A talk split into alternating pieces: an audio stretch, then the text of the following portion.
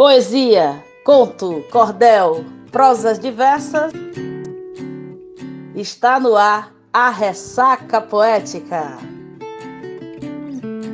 Cadê meu celular? Eu vou ligar pro 80. Vou entregar teu nome e explicar meu endereço. Aqui você não entra, mas eu digo que não te conheço. E jogo agora fervendo se você se aventurar. Eu solto o cachorro e apontando pra você, eu grito péssimo. Quero ver você pular, você correr na frente do vizinho. Você vai se arrepender de levantar a mão pra mim. Salve, salve, meus ressacados e ressacadas. Eu sou Daniela Bento e estou chegando para mais uma ressaca poética. Hoje, dia 28 de março de 2022, chegamos ao nosso último episódio da série para refletir o mês de março. Tema como os tipos e ciclos da violência doméstica e familiar contra a mulher passaram por aqui. E hoje vamos bater um papo sobre canais, né? Quais os canais, instrumentos e estratégias coletivas de proteção à mulher que nós podemos recorrer ante um caso de violência. Para conversar um pouco sobre esse tema, nós aqui do Ressaca convidamos uma querida amiga de luta, coração e militância, Estamos falando da maravilhosa Andréa Souza, uma querida amiga que vem lá do sertão do Ceará. Ela é educadora popular, feminista, agroecóloga, amante da música e, claro, uma amiga muito, muito, muito querida. Em seu perfil no Instagram, ela diz: A minha história é talvez igual à tua, jovem que nasceu do norte, fazendo valer aí a poesia do nosso conterrâneo Belchior mas também a sua própria trajetória de mulher e militante das pautas sociais. Então, Andréa, minha flor, seja muito bem-vinda ao nosso podcast Ressaca Poética. Estamos aqui de maneira remota e eu já quero agradecer demais a sua disponibilidade, deixar o meu abraço e perguntar como é que está você? Tudo bem com você, minha querida? Tudo bem, Daniela. Um grande abraço de saudade. É uma satisfação conversar com você. Um abraço virtual a todas as pessoas ouvintes do podcast Ressaca Poética. Eu agradeço pelo convite e a participação no episódio 4 do programa para refletir o mês de março.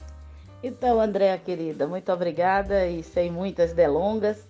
É, eu gostaria que você começasse aí contando um pouco mais sobre você, sua caminhada como militante, como feminista.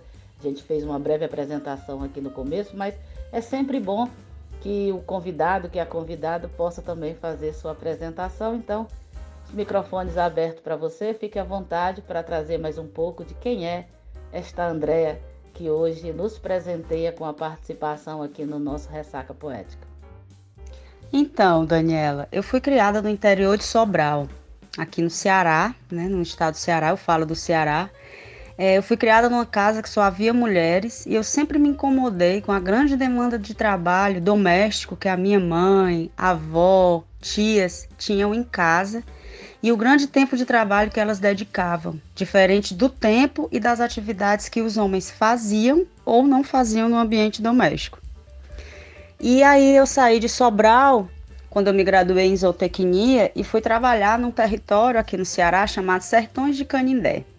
Fui trabalhar com comunidades de agricultoras e agricultores a partir do trabalho como técnica militante do MST. E eu aprendi muito desse tempo para cá, já são 16 anos, aprendi muito com o movimento de mulheres, com as mulheres agricultoras e a organização de mulheres, né, de lideranças de mulheres em grupos. E aí, a partir de, é, é, desse trabalho de assessoria técnica, eu conheci o feminismo, conheci mulheres feministas incríveis, é, no, nas quais é, eu tenho muita referência e aprendi muito. Atualmente tem oito anos que eu me dedico como assessora técnica numa ONG aqui no Ceará chamada SPLA, Centro de Pesquisa e Assessoria. É, o SPLA desenvolve ações com agricultoras, com agricultores familiares, povos indígenas, quilombolas. A atuação do SPLA tem foco na agroecologia e no gênero na perspectiva feminista. Então, atualmente, nesse trabalho com o SPLA, é, com outras companheiras, mulheres, militantes também feministas, a gente desenvolve um trabalho com mulheres agricultoras organizadas em grupos. Então, são mulheres, lideranças que atuam nas suas comunidades, associações e escolas dos seus filhos e filhas em torno dos seus direitos e da prática da agroecologia nos quintais produtivos. Então, é, minha caminhada foi uma caminhada de muito aprendizado, né, aprendizado com as agricultoras, com a comunidade camponesa. Ao longo desse percurso, eu conheci o feminismo, né, através das mulheres agricultoras, através das técnicas né, que eu fui conhecendo ao longo da vida, através de mulheres né, de grande referência nas organizações, nos movimentos sociais. E atualmente eu dedico o meu trabalho, dedico a minha vida a desenvolver ações, né, ações de combate à violência contra as mulheres, ações de fortalecimento das práticas agroecológicas com grupos de mulheres aqui no SPLA, no Ceará, e é com muito orgulho que, junto com outras companheiras e com a equipe do SPLA, a gente desenvolve esse trabalho.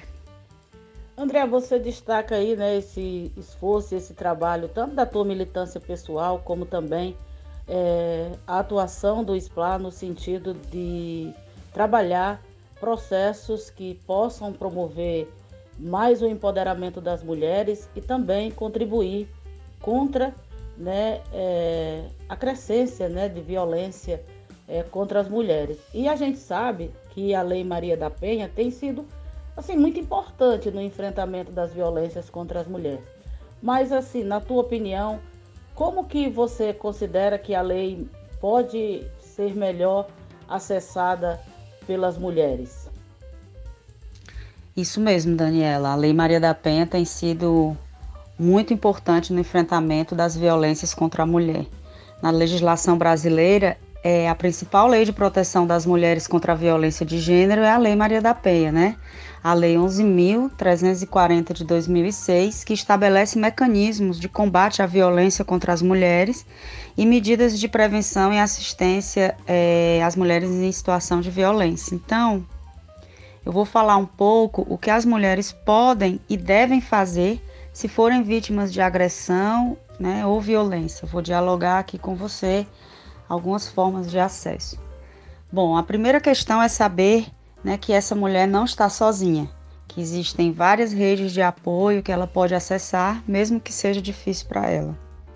Então, procurar pessoas de confiança, é, que ela possa recorrer, pedir ajuda a amigas, a família, vizinhas e vizinhos e grupos de mulheres organizadas no campo e da cidade é um caminho, é um, um principal caminho, né? Uma outra questão é que se a mulher estiver em situação de risco, existem algumas casas é, de atendimento. Então é importante lembrar que os serviços de atendimento à mulher vítima de violência acaba sendo diferente de cidade para cidade. A mulher que está sofrendo violência pode procurar um centro de referência. Centro de referência de atendimento à mulher são lugares em que se busca é, esse rompimento da situação de violência, né? São espaços de acolhimento e atendimento social e psicológico e para encaminhamentos jurídicos também, de acordo com o caso. É, Caso não haja centro de referência na cidade, é importante também procurar um serviço de assistência social é, do seu município. Né? Um outro caminho, né, existe ainda a rede de atendimento à mulher vítima de violência e que pode ser acessada é, pela central de, atendimento no Disque 180.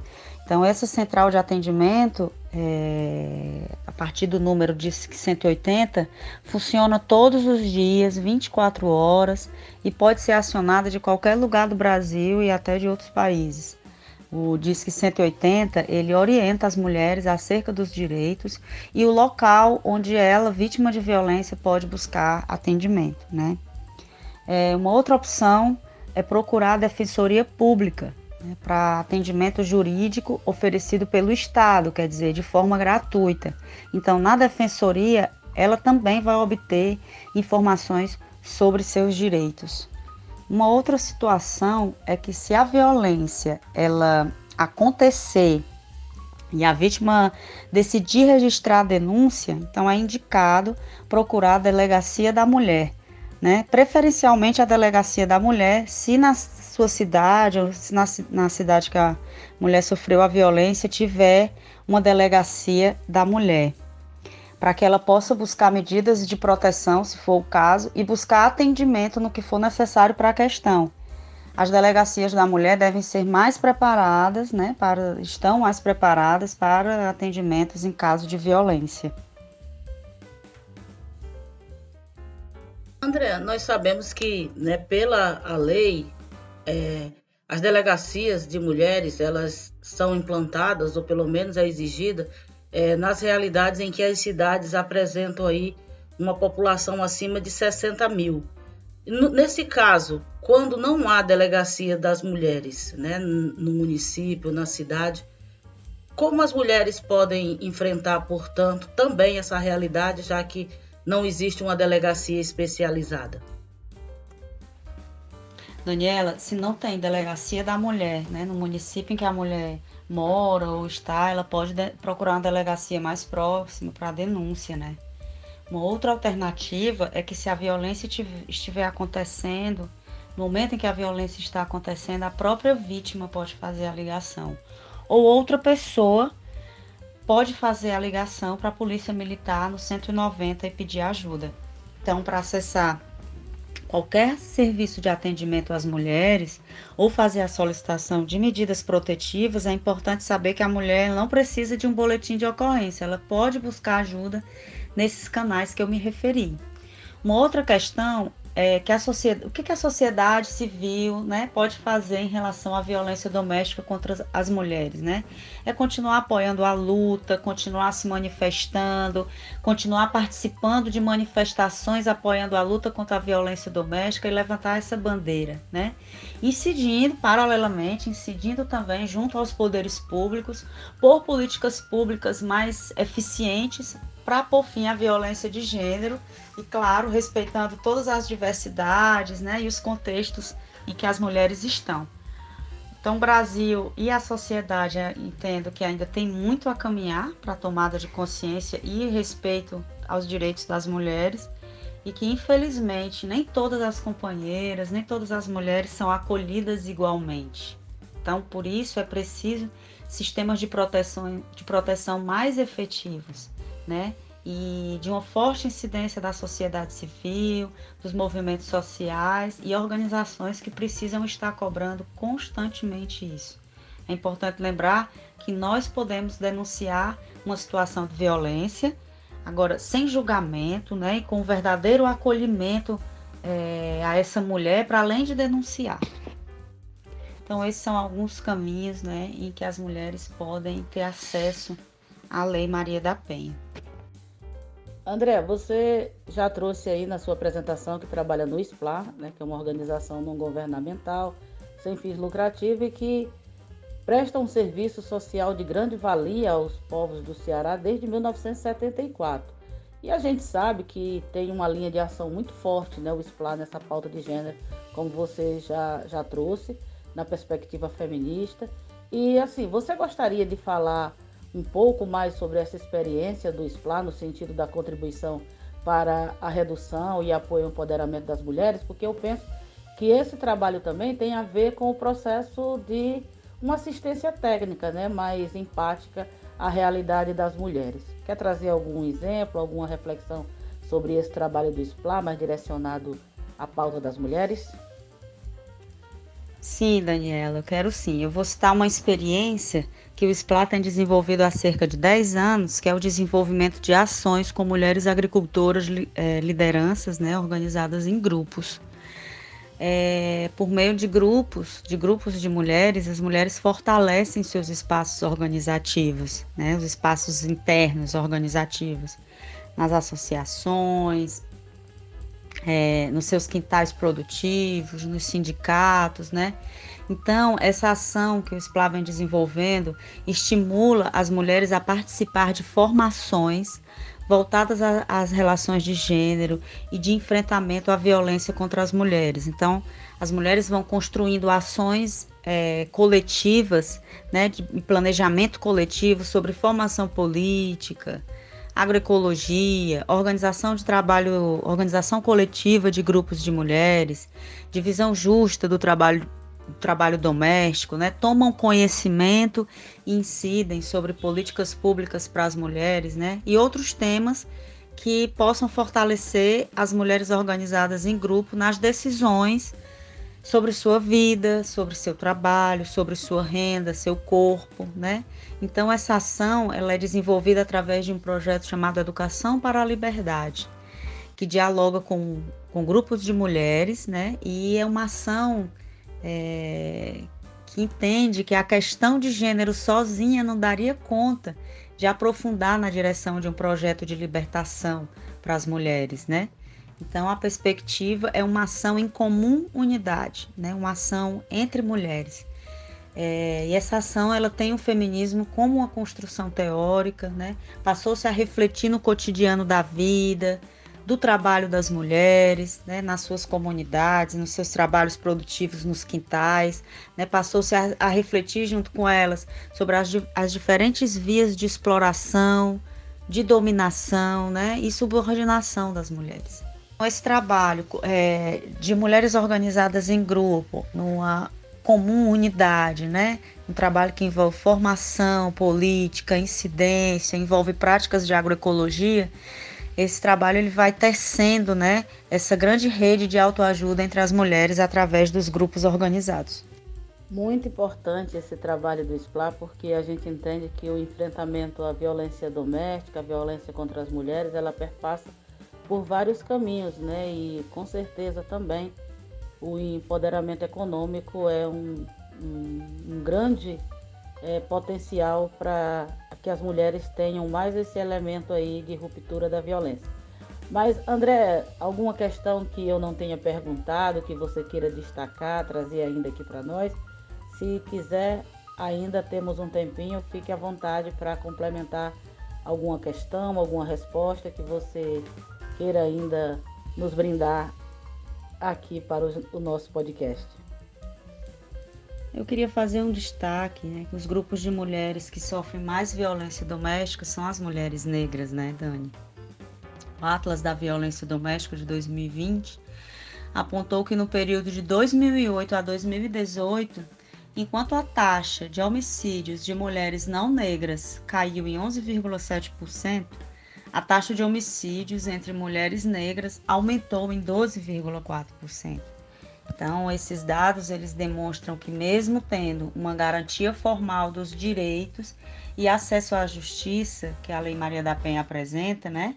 Essa garantia e acesso à justiça não são iguais para todas as mulheres. Então é importante, necessário, fundamental políticas públicas que sejam capazes de abraçar todas as mulheres, né? Todas as as diferenças, para que a lei de fato ela tenha sua completa efetividade. Então, por isso também a grande importância dessa mobilização da sociedade civil em incidência, né? E uma dessas formas de mobilização da sociedade civil são as mulheres organizadas em grupo, né? É o diálogo e o contato direto com redes de apoio que fortaleçam a luta e construam muitos elementos políticos de comunidade para o enfrentamento à violência. Andréa, muito obrigada por aceitar o nosso convite. Eu adorei muito o nosso é, bate-papo, essa troca que você trouxe e propiciou ainda mais informações aqui para os nossos ouvintes. É, essa é uma questão de última hora que nós não tínhamos combinado, mas como eu sei que você tem um gosto também pelo canto, pela música, queria saber se você não queria dar uma palhinha aí de gogó, é, de capela fazer um canto para gente aí que dialogue com esse tema das mulheres. Fique à vontade para dizer sim ou não. No mais, muito obrigada. Daniela, muito obrigada. Eu que agradeço. O SPLA agradece também o convite. É, parabéns pelo podcast, parabéns pelos episódios aí no mês de março. mês de março que é um mês tão significativo para a luta das mulheres. Nós seguimos juntas, seguimos firmes e seguindo seguindo forte e resistindo. E é claro que sim, vou fazer uma palhinha para a gente trazer Maria Maria. Mas é preciso ter força, é preciso ter raça, é preciso ter gana sempre. Quem traz no corpo a marca Maria, Maria, mistura a dor e alegria. Mas é preciso ter mãe, é preciso ter graça, é preciso ter sonho sempre. Quem traz na pele essa marca possui a estranha mania de ter fé na vida. Um abraço a todas as companheiras ouvintes, as mulheres ouvintes do podcast Ressaca Poética, aos homens também. Um abraço a todo mundo e até a próxima. Eu sou Daniela Bento e com Maria Maria, tão bem cantada por nossa convidada, vou ficando por aqui. Até a nossa próxima ressaca.